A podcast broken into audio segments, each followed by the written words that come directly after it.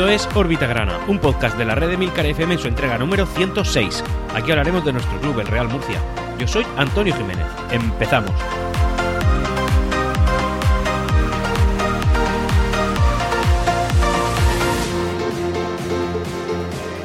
Y hola, bienvenidos a todos a esta nueva entrega, una entrega en la que ya podemos hablar con, fin, con un poquito más de alegría en el cuerpo, ¿no? Con un resultado positivo para nuestro Real Murcia, un resultado inesperado, no tanto ya por el, por el juego que hemos visto, sino sobre todo porque nos, estábamos enfrentando al mayor baluarte que hasta este momento tenía y sigue teniendo el grupo quinto de Segunda División Federación y es claramente el líder, es su equipo más potente eh, y, además en, su casa, en su estadio. Y es que le hemos ganado a la Nucía. Ha sido un partido un poco extraño, ahora lo comentaré en la fase deportiva, pero en cualquier caso un partido un poco raro en el que al final pues eh, las cosas nos han venido bien dadas, hemos ganado, no considero haber dado un golpe sobre la mesa, ¿no? Como deberíamos haber hecho, pero sí que es verdad que al menos hemos conseguido, eh, digamos, eh, saciar la sed que teníamos de victoria, el ansia y la gana que tenemos y, hemos vuelto pues a la senda correcta que es la del playoff. Es decir, el Real Murcia ahora mismo ya ostenta una posición de playoff, eh, la menos privilegiada de todas ellas, pero bueno, al final estamos ahí arriba y quieras que no, pues a lo mejor esto es un punto de inflexión que nos sirve para empezar a mirar las cosas con otro, con otro grado de, de ánimos y de optimismo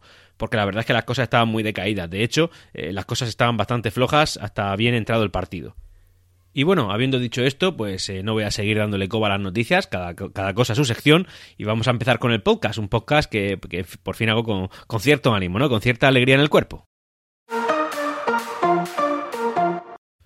Esta semana ha sido un poquito atípica en cuanto a, bueno, pues a las noticias de las que se han hablado del Real Murcia, y es que realmente ha sido como digo, atípica, extraña, porque eh, de lo que más se hablaba era de la casi segura destitución del entrenador de nuestro equipo, es decir, de Mario Simón, porque al final, pues la mayoría de medios de comunicación se han hecho eco de los resultados que estamos teniendo, como es lógico, y al final, pues están achacándole a Mario Simón mucha parte de la culpa de la trayectoria del equipo. Una trayectoria que, pese a que ahora mismo estamos en zona privilegiada, como digo, eh, la dinámica en cada partido es, es muy triste y no, no ha sido diferente este, ¿vale? tampoco vamos a venirnos arriba ahora como si fuéramos eh, los, los inmediatamente líderes dentro de tres jornadas. Eso no va a suceder, sobre todo si esto sigue así. Bueno, la cosa es que, como digo, ha habido constantes rumores de su destitución. Primero, que si Agustín Ramos no confía en él, luego que si el director deportivo tampoco, luego que si eh, el director deportivo ya no confía en el entrenador, y luego que si era eh, el propio Agustín Ramos el que no confiaba ni, si, ni en Mario Simón ni en, ni en Manolo Molina. Así que,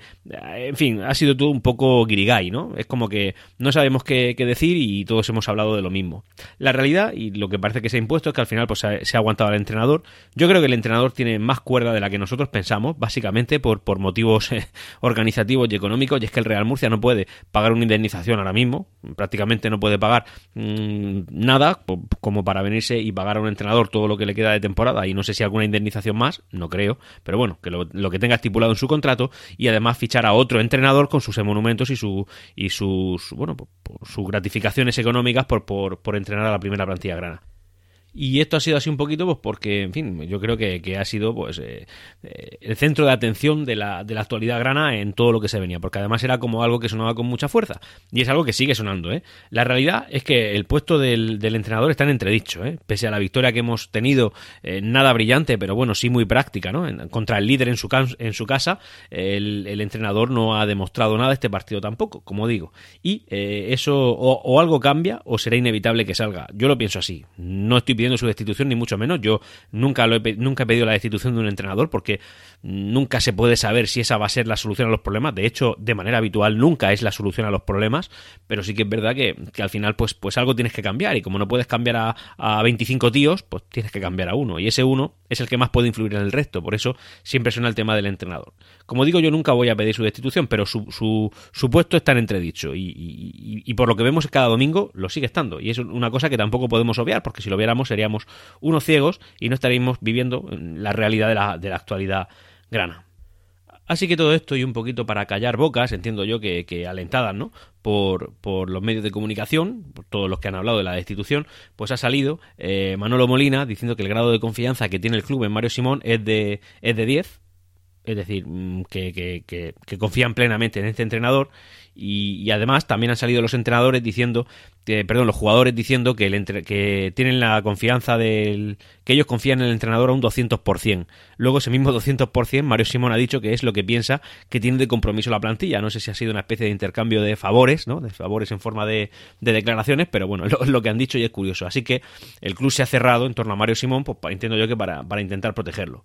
Yo creo que están haciendo demasiada piña para, para cómo sabemos que en realidad están las cosas. Las cosas ahora van a estar calmadas, eh, vamos a estar todos más suaves. Probablemente esta semana veréis que nadie va a hablar del puesto del entrenador, pero sí que es verdad que lo que hemos visto hoy en la anuncia pues tampoco es aceptable. Eh, no es aceptable en cuanto al, al contexto, ¿no? al, cómo se ha jugado, al cómo se ha llevado el partido, pero evidentemente sí el resultado. Oye, yo firmo ahora mismo jugar así de mal todos los partidos y acabar ganándolos. Lo que no firmo es jugar como si fuéramos el Bayern Leverkusen y, acabar perdiéndolos. Y, mucho menos firmo, pues lógicamente, como tú tampoco lo harías, jugar mal y encima perder, que era lo que realmente estábamos haciendo. Así que ahí queda la, pues en fin, todas estas declaraciones que han salido y que, y que, al final, pues también esta semana que nos entra va a ser una semana más calmada en cuanto a declaraciones y sobre todo pues en la actualidad, en la que posiblemente podamos hablar más de deporte y del partido que el próximo fin de semana nos entrenará, nos enfrentará al Eldense en nuestra casa, en el estadio Enrique Roca. Así que nos espera una de las semanas que realmente nos gusta y que a mí en Orbita Grana pues me gusta aprovechar porque, porque realmente estas semanas en las que estás tranquilo, no estás pensando en si se va el entrenador, si no se va, a ver qué sale después, a ver quién se queda, a ver de qué manera lo hacen, a ver si el que viene es mejor o peor que el que lo va a hacer, esa incertidumbre, pues yo creo que a ti como a mí pues nos inquieta, es algo que no nos gusta. Al final nosotros venimos a ver a nuestro equipo, a ver a nuestro club jugar a un deporte que se llama fútbol y, y lo que queremos es verlo ganar las máximas veces posible y si no, pues por lo menos verlo jugar bien. Y eso es algo que no estamos viviendo. Pero sí que es verdad que al final, pues parece que esta estrategia que el club ha llevado a cabo de cerrar, cerrar sus filas eh, para defender a Mario Simón, pues le ha dado resultado in extremis. Esperemos que le siga dando resultado de aquí al infinito y más allá. Pero sí que es verdad que esta situación ha estado ahí y ha sido una semana pues un poco fea, ¿no? En cuanto a actualidad. De hecho, no tengo prácticamente noticias sociales aparte de esta. Para que os hagáis una idea de cómo ha sido el tema. de intenso en contra del entrenador. Ahora, también tengo que decir que esto no solamente es una cosa que los medios de comunicación han tenido, han tenido, eh, o sea, han estado comentando para, para con Mario Simón, sino que también las redes sociales, los aficionados, muchos, la mayoría de hecho, diciendo lo mismo. Bueno, cambiando un poquito el tercio, decir que a todo esto se acerca diciembre y esto es importante porque se, se acerca a la Junta de Accionistas. En diciembre suele siempre suele haber una y aquí pues tenemos una pequeña lucha de poder entre Agustín Ramos y Mauricio García de la Vega, que anteriormente era entre Paco Tornel y Mauricio García de la Vega y anteriormente entre Chema Almela y Mauricio García de la Vega. Así que al, fin, al final a ver cómo queda el tema. Al final yo pienso que esto se está convirtiendo en una especie de partido de ping-pong, una pelota para un lado y otra para el otro, pero al final la realidad y la constante es que Mauricio García de la Vega no deja de ser más que una noticia anecdótica y que las decisiones se siguen tomando, el club sigue avanzando, el club sigue eh, reaccionando, en fin, sigue viviendo y Mauricio García de la Vega no hace falta para nada, no ha hecho falta y salvo algo muy gordo, eh, yo daría como mm, no lo voy a dar por concluido porque sería sería imprudente, pero sí que es verdad que yo creo que Mauricio García de la Vega y él mismo lo sabe, eh, ya pinta poco, ya se dedica a poner pues que si querellas por unas declaraciones de Agustín Ramos, que si lo mismo lo hizo en su día con Víctor Galvez, en fin, el mismo Guirigay que se monta en torno a este asunto y que no tiene ninguna relevancia realmente porque al final, como digo, el club sigue avanzando pero que seamos conscientes de que va a suceder, de que algo habrá y que es algo que, hombre, que no debería haber ninguna sorpresa, pero es algo que cabe que estuviera ahí. Así que, en fin, a ver cómo está esta junta que estará, que se torna, espero que muy aburrida, porque cuanto más aburridas son significa que mejor van las cosas. Y de ser posible, pues Orbita Grana estará presente y si no, pues en cualquier caso os comentaré qué es lo que se acaezca en esta, en esta junta. Bueno, esta semana se tornaba un partido un poco extraño porque nos enfrentábamos al líder de la categoría, además un líder de una manera brillante, ¿vale? A ver, estamos en Segunda División Federación y el líder se llama Lanucía, es decir, tenemos que ser conscientes de dónde estamos para entender que ese equipo con tan poco nombre a día de hoy, pues es el líder. Pero en cualquier caso es un líder brillante porque no había perdido ni un solo partido en lo que iba de temporada y de hecho al segundo eh, le sacaba cinco puntos, creo que antes de, empezar esta jornada. De hecho esos cinco puntos se habrían podido, se habrían podido convertir en 7 de no ser por lo que ha pasado al final en ese partido. Bueno. Así que como digo, el Real Murcia se iba a tierras, eh, a tierras alicantinas a enfrentarse a un equipo bastante cerca de la región, que como digo es la Nucía, y lo hacía pues como un poquito, ¿cómo decirlo? Con las, con las orejas gachas, ¿no? Porque era, era como que nosotros venimos, no, era como no, veníamos de una racha bastante negativa, una racha bastante fea, y la Nucía venía pues, de ser invicto, es decir, de, de, no haber sucumbido ante ningún otro equipo. Y eso es una cosa que, pues evidentemente, entiendo yo que a los jugadores del Real Murcia, pese a que son el Real Murcia y representan el escudo más grande de esta categoría, pues eh, iban un poquito alicaídos. Bueno, a Tuman, eh, como dato, decir que sí que ha ido convocado con el Real Murcia porque no lo han convocado con su selección y lo tendremos disponible. Yo entiendo que esto es una buena noticia para el club porque al final es un activo que necesitamos, porque lo necesitamos todo, de todos, eh, para el Real Murcia, pero que entiendo yo que para el jugador pues no será algo agradable porque al final no han contado con él eh, para vestir la camiseta de su país, algo que sí que venía haciendo de manera, bueno, pues como suplente, pero sí que es verdad, pues que al final entiendo yo que para cualquier jugador de fútbol el mayor honor que puede tener es representar a su país y representar al equipo de su tierra. Así que ese placer se lo han quitado a Tuman. También esta semana pues ha venido marcada por la cantidad de declaraciones que han salido por parte de los jugadores en apoyo al entrenador, como he comentado en la parte social. Y la verdad que, eh, bueno, pues diciendo que si lo apoyan a un 200% y tal. Yo personalmente pienso que este son el tipo de declaraciones eh, que no suman y que pese a que han querido, a ver, no me refiero al hecho de cerrar filas en torno al entrenador, eso me parece correcto, me parece que es lo que deben de hacer, pero salir a la prensa a decir este tipo de datos lo que denota es que ellos son conscientes de lo mal que lo están haciendo y lo muy en la cuerda floja que está el entrenador. Así que creo que al final consiguen el efecto contrario de lo que buscan. Ellos intentan cerrar filas y lo que consiguen es que la gente sepa que ese entrenador está ya vigilado y está en el punto de mira de la directiva para salir. Así que como digo, pues me parece que Cualquier jugador que tenga como objetivo eh, cerrar filas en torno a su entrenador, lo que tiene que hacer es callarse y no decir nada a la prensa, porque eh, todo se puede eh, interpretar de la manera que cada uno quiera.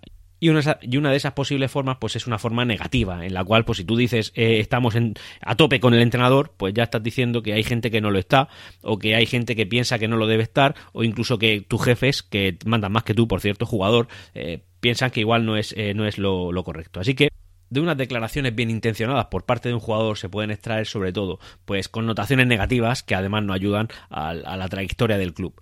Y es que, como digo, pues Mario Simón sigue en la cuerda floja. Eso no ha cambiado. No, no creo que haya cambiado. Y pienso que el que piense que, que por esta victoria fortuita, casi de suerte que hemos tenido en, eh, contra la Nucía, eh, el, entrenador ya ha salvado su puesto, pues creo que está totalmente equivocado. Pienso que los jugadores eh, deben meterse más en el asunto, de correr, de rendir más, de concentrarse más, de dar mejor resultado y hablar sobre el terreno de juego. La, en fin, contar sobre el terreno de juego las ideas que un buen entrenador tiene, que salir a la prensa y decir estamos al 200% con él. Porque eso al final son declaraciones que, como digo, eh, pueden tener efectos negativos y que además eh, eh, te pueden caer después, te pueden explotar en la cara, porque al final, si no hubierais ganado en la Nucía, ¿qué hubiera pasado con el entrenador? Estáis al 200% con él, me alegro enormemente. Si estando al 200% con este entrenador habéis dado el rendimiento que habéis dado, ¿qué podemos esperar cuando estéis solo al 100%?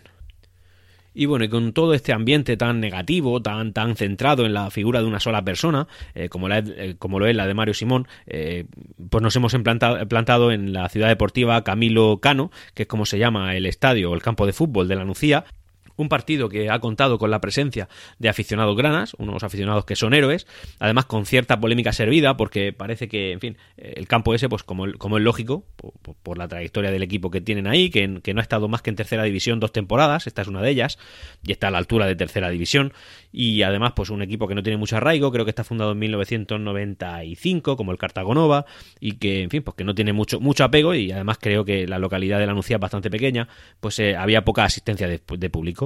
Y ahí caído la afición grana, pues con todas sus ganas, de, como siempre, con sus números importantes, y a una parte de ellos los han dejado fuera, porque creo que no había venta anticipada y cuando te has presentado en, la, en las taquillas del estadio, pues te han dicho que no por protocolo COVID. Eso eh, suena a treta, suena a tratar mal a una afición, porque el protocolo COVID dice que si el espacio es abierto, el aforo es del 100%, y asientos vacíos habían, y no pocos, o sea que, en fin, una chapuza todo. Esa chapuza se ha visto incrementada, eh, habida cuenta que ese campo está, pues, digamos que a continuación de una pequeña ladera con cierta altura, y cualquier persona se puede subir a esa ladera de manera gratuita y ver el partido. Verlo también como lo puedes ver desde lo que sería la tribuna lateral del estadio Enrique Roca. Es decir, desde la mejor parte del estadio eh, puedes subirte detrás a un pequeño montículo de tierra que hay y ver el partido gratuitamente, que es lo que la gente ha hecho. Además no eran pocos los que estaban allí. Así que no entiendo con qué intención o con qué, no sé, en fin, con qué mala intención realmente eh, la directiva de la NUCIA ha determinado que el protocolo COVID dicta que, mientras no haya, que, no podía entrar más gente, cuando eso no es cierto, es frontalmente falso. Bueno, servida la polémica, hablar con otra, de otra pequeña polémica y es pues la retransmisión que como siempre hemos tenido vía televisión, yo en este caso lo he visto eh, vía la 7 región de Murcia, la televisión autonómica de la región de Murcia y eh, por lo visto el, propio Rosagro, que es el comentarista principal que tienen ahí, que además comenta los partidos del Real Murcia, se está quejando de manera recurrente sobre la imagen que recibía porque la cámara estaba totalmente enfrente del sol y de hecho había momentos desde de que el sol pues te cegaba y que no era capaz de ver. Entiendo yo que si es molesto para la cámara, pues imagínate para un para un. Y él se quejaba de manera recurrente de que la imagen le viene de footers y que, bueno, que footers no lo hace bien y tal. De hecho, cuando más se ha quejado ha sido el momento del penalti en contra del Real Murcia, que sí han repetido el tiro del penalti, pero no han repetido en ningún momento, porque no lo han puesto por segunda vez, la jugada en la cual se genera el mismo penalti. Por tanto, no tengo claro si realmente el penalti que han pitado en contra del Real Murcia lo es o no lo es. Yo lo he visto rápidamente y la verdad es que en ese momento pues estaba un poco despistado y no he visto si realmente era un penalti. Bueno, vamos a esperar a la repetición que me da la 7 a través de footers. Evidentemente eso no ha estado. Luego, también, como he pagado footers, pues he decidido poner ahí la retransmisión a ver si, a ver si, yo qué sé, por, por, por devenir del destino, eh, decidieran ponerlo, que evidentemente no lo han hecho, porque evidentemente si comparten imagen con la 7 y la 7 no lo han puesto, pues Footers no va a hacer algo diferente. Bueno, pues resulta que esa retransmisión no tenía ni siquiera sonido ambiente. Simplemente son datos que están ahí y que al final molestan. Bueno, lo he acabado viendo, como digo, por la televisión autonómica que lo permite. Además hay una forma de verlo por internet si nos pilla, si os pilla eh, fuera de casa, que como sabéis hay restricciones, restricciones geográficas a la retransmisión de las 7 a través de su página web oficial. Bueno, pues hay una aplicación legal que se llama TVFi, tal cual, os la recomiendo porque ahí se puede ver televisión en directo y la 7 que retransmiten es la 7 de, antena, es decir, no la 7 online. Así que se puede ver perfectamente por ahí. Tenerlo, tenerlo en cuenta. La verdad es que ha empezado el partido y ha sido un partido, yo voy a dar mis impresiones generales, y es que hemos estado bailando al son que la Nucía ha querido. Ha sido un partido que ha sido totalmente controlado por el equipo alicantino. El Real Murcia las veía venir, el Real Murcia prácticamente no ha hecho nada hasta el gol que ha metido de penalti, un penalti a favor del Real Murcia que perdonadme ¿eh? si a lo mejor es que soy eh, obtuso, pero tengo que decir que tras las repeticiones, que ese sí lo han repetido, no tengo claro 100% que haya sido penalti. Es que ni siquiera tengo claro de que toquen al jugador, al, al delantero del Real Murcia. Es que creo que no lo tocan y simplemente se cae y pitan penalti. Habrá que mirarlo mejor. Yo, como sabéis, el órbita grana lo grabo siempre inmediatamente después del partido, por lo que no he podido ver repeticiones, pero bueno, la veré tranquilamente y espero que haya sido o no haya sido, me da igual, pero bueno, que, que si no lo ha sido, pues que veamos que a veces quizá los árbitros eh, no te pitan algo o te pitan mal simplemente por su incapacidad. No creo que haya mala intención realmente. Bueno, dicho eso, como digo, un partido en el que el Real Murcia ha bailado al son de, la Nucía. La Nucía se le ve un equipo curtido, un equipo maduro, un equipo potente, un equipo al que poco le, vamos, le van a hacer daño. El Real Murcia es el primer zarpazo que han recibido y un equipo que, ha hecho lo que ha querido con el Real Murcia unos jugadores eh, del, del, Real Murcia que han hecho todo lo que se les ha dicho en cuanto al rival, es decir, oye, si la Nucía apretaba, ellos se iban para atrás, si la Nucía aflojaba, se iban para atrás, es decir, el control era totalmente del equipo local. Y los jugadores del Real Murcia, que parecía que no tenían garra, ni ganas, ni intención, porque además es que es un juego tremendamente horizontal y sin conexión hacia la delantera, es un, es un, juego aburrido, es un juego que a mí no me ha... es que no me ha llamado nada. Pablo Ganet lo ha hecho muy bien, pero yo creo que ha sido casi al final del partido, eh, que ha compensado todo lo mal que lo estaba haciendo al principio, aunque Pablo Ganet, como digo, ha sido uno de los, de los jugadores que gracias a él ha sido posible la victoria, sobre todo, y también sobre todo Carrasco, que, que bueno, que en el segundo gol ha estado en un, con un pase espléndido y un partido que tras, eh, bueno, el primer gol ha sido de la Nucía en la primera parte de penalti en contra, que como digo, no tengo claro que lo haya sido, no, no digo que no, y tampoco digo que sí, digo que no lo he visto bien, y luego en la segunda parte, pues un penalti a favor del Real Murcia, que yo creo que no ha sido penalti, pero bueno, lo hemos metido por suerte, y luego una jugada que tras un pase de Carrasco, y pues ha sido un gol del Real Murcia que nos ha venido muy bien, y que nos ha permitido, pues que conseguir la primera derrota para el equipo de la Nucía, que, que ni se lo esperaban, ni nada. Pero como digo, realmente estábamos, estábamos. Mira, la sensación que yo he tenido durante la mayor parte del partido era de aquellas bueno, las últimas veces que hemos estado eh, jugando en primera división y jugábamos contra el Barça o jugábamos contra el Madrid, que tú ibas a ver si colaba, si colaba, de hecho coló con el Madrid una vez, y si colaba, pues a lo mejor, eh, pues a lo mejor ganabas o a lo mejor conseguías un empate, pero lo normal era que te bailaran, que te marearan, que hicieran lo que quisieran y que cuanto menos goles nos lleváramos mejor. Que sí, que tú como murcianista vas con toda la ilusión del mundo, pero sabes que te estás enfrentando a un equipo muy superior a ti. Bueno, pues esa es la sensación que yo he tenido al principio, hasta el momento del primer gol del Real Murcia, el del empate. Que ahí es cuando parece que los jugadores pues han sacado algo de garra, han querido apretar, han visto ahí que, que la Nucía estaba sangrando y han ido a oler la sangre, y ahí es cuando se ha visto que han atacado un poquito más. La Nucía ha podido volver a adelantarse, también lo digo, pero bueno, no han tenido esa suerte y nosotros sí. Y es una suerte que en algún momento nos tenía que caer de cara. Y eso es lo que ha sucedido, ¿vale? Ha sido, pues, unos jugadores que no han estado operativos, pero que cuando han tenido un pequeño golpe de suerte, han sabido aprovecharlo y han podido eh, pues hacerle sangre a la nucía, que era lo que necesitábamos nosotros y posiblemente lo que necesitaban ellos para, para caer un poquito del guindo, que estaban muy, muy de estrellitas, ¿vale? Parecía que la nucía nadie le tosía y le hemos tosido. No digo que eh, esa sea la actitud de los jugadores, pero sí que es verdad que, que por lo que yo he visto en el terreno de juego, eh, la nucía es muy buen equipo. Es, es un equipo al que va a ser difícil hacerle daño. Y, que no hayan perdido ningún partido no ha sido casualidad han perdido por fin uno contra el Real Murcia. Esto, mm, señores, es la tónica que debería ser general para el Real Murcia. Es decir, jugar de manera mm, normalmente para merecer ganar y cuando no lo mereces, ganar también. Y eso es lo que tendría que hacer el Real Murcia en Segunda Federación. Y todo lo que no sea eso, pues hombre, a mí me frustra un poco. Y bueno, que soy incondicional, como tú que me estás escuchando, un incondicional total del Real Murcia. Y gane o pierda, vamos a estar aquí. Y lo hemos demostrado porque estamos donde estamos y seguimos siguiendo al equipo. Pero sí que es verdad que nos gusta verlo ganar. No podemos negarlo. Es que a ti no te gusta. Es que prefieres ver a un Real Murcia perdedor a un Real Murcia ganador.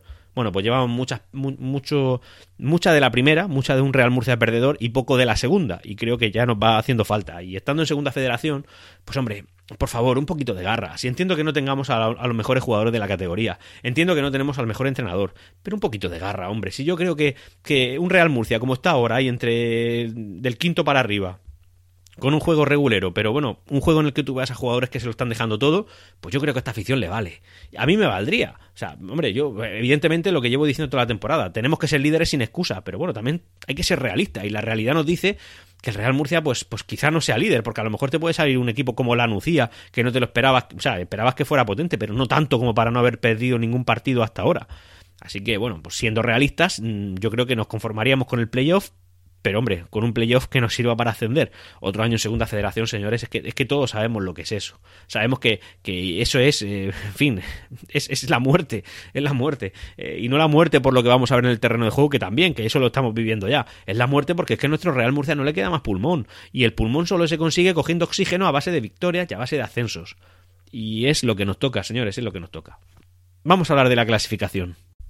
Y es una clasificación que teniendo en cuenta que la jornada pasada, como sabéis, empatamos y no nos penalizó demasiado, con esta victoria hemos salido pues relativamente beneficiados. Beneficiados en cuanto a que los resultados pues que, nos han venido pues no han sido especialmente malos, la verdad. Eh, así que el Real Murcia pues ha recuperado bastantes puntos como para no estar feo en la clasificación. Y es que al final de, esta jornada el, Hércules ha empatado contra el Eldense, partido que iba ganando y eso nos perjudicaba, pero al final ha acabado empatando. Así que bueno, ya tenemos la clasificación completa. Primero la Nucía con 21 puntos. Segundo, el Granada B con 19. Es decir, ya tan solo a dos puntos de la Nucía, cuando la diferencia iba a ser de 5 si nos llega a ganar. ¿eh? Y el Granada está ahí aguantando estoicamente. Eh, tercero, el Intercity con 18 puntos. Cuarto, el Real Murcia con 17 puntos. Oye, esto ya pinta mejor, ¿eh? Esto pinta mejor. Empatado a puntos con Melilla, que es quinto un punto menos y ya fuera de playoff, es decir, nosotros estamos en playoff no por diferencia de goles ni nada de eso, sino porque tenemos un punto más que los primeros que no entran.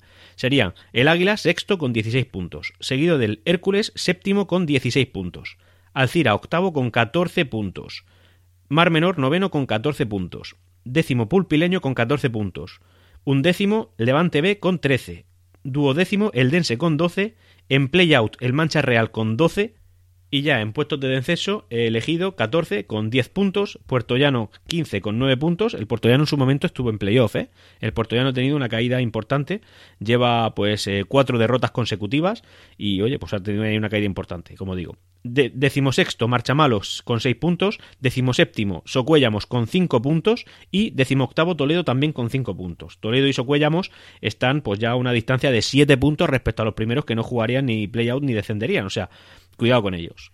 Situación del Real Murcia. Bueno, pues el Real Murcia está cuarto, 17 puntos. Está a 4 puntos de la Nucía. Ya no es ninguna locura, ¿eh? Ya no es una quimera, es un partido y a tiro de piedra. Si el Real Murcia, por lo que fuera, enganchara una racha, oye, que es una cosa que podría pasar.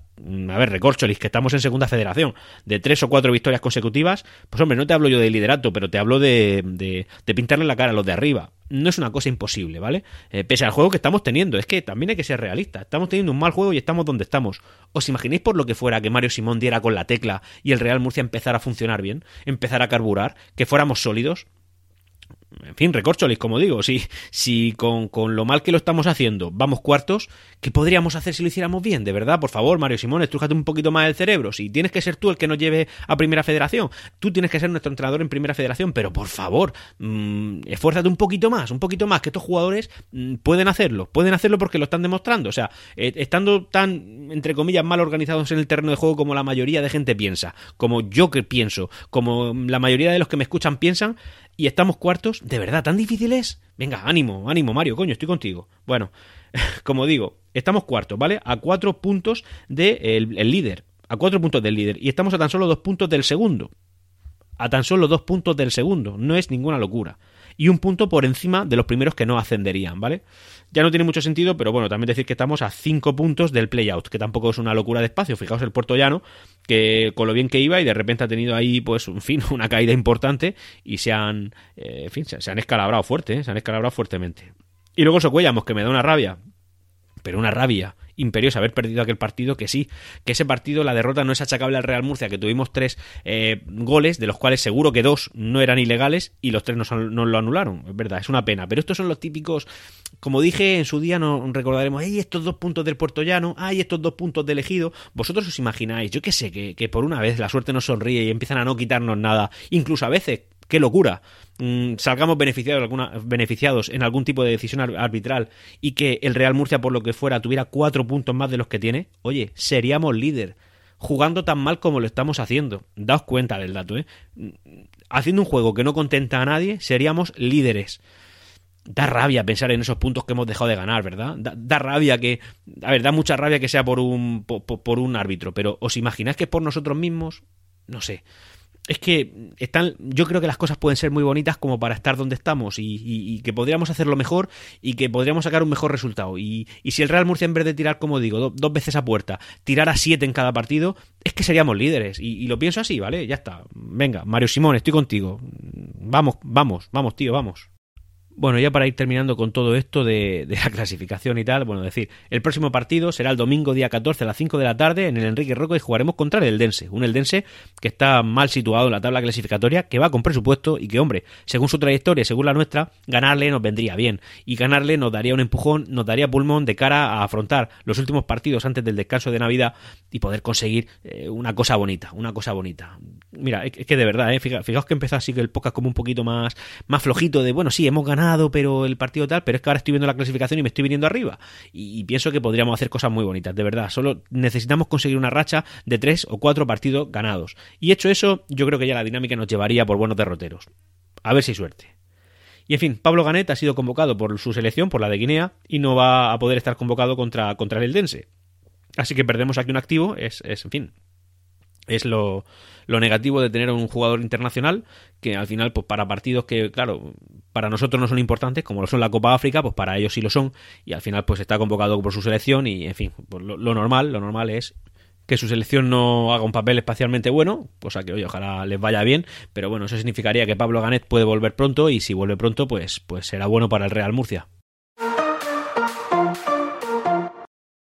Y ya para ir terminando, bueno, pues traer un par de datos que, los considero muy relevantes, sobre todo el último para la parroquia murcianista, y este primero, pues como curiosidad, siempre casi que patrocinado, ¿no? Ya, porque lo nombro muchas veces por arroba número grana en Twitter, una cuenta que, como digo, aporta muchísimo valor al murcianismo. Bueno, pues el pasado 2 de noviembre eh, se cumplieron 101 años, es decir, eso, esto sucedió en el año 1920 de, ojo, para mí un hito muy importante, ¿vale? De que el Real Murcia vistiera por fin una indumentaria de color grana en toda su historia. Ese fue el primer partido.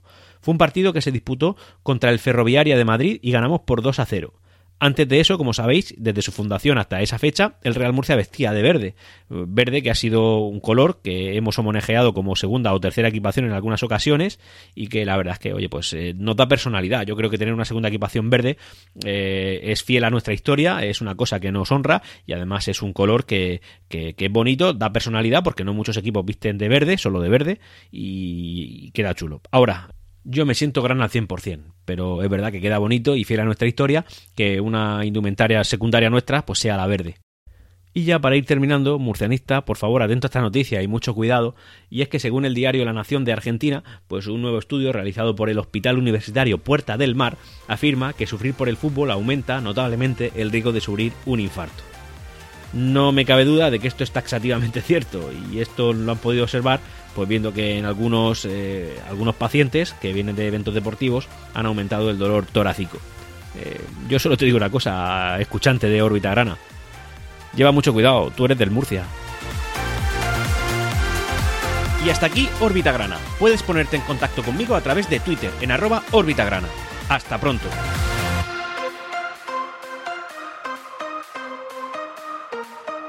Siempre Real Murcia.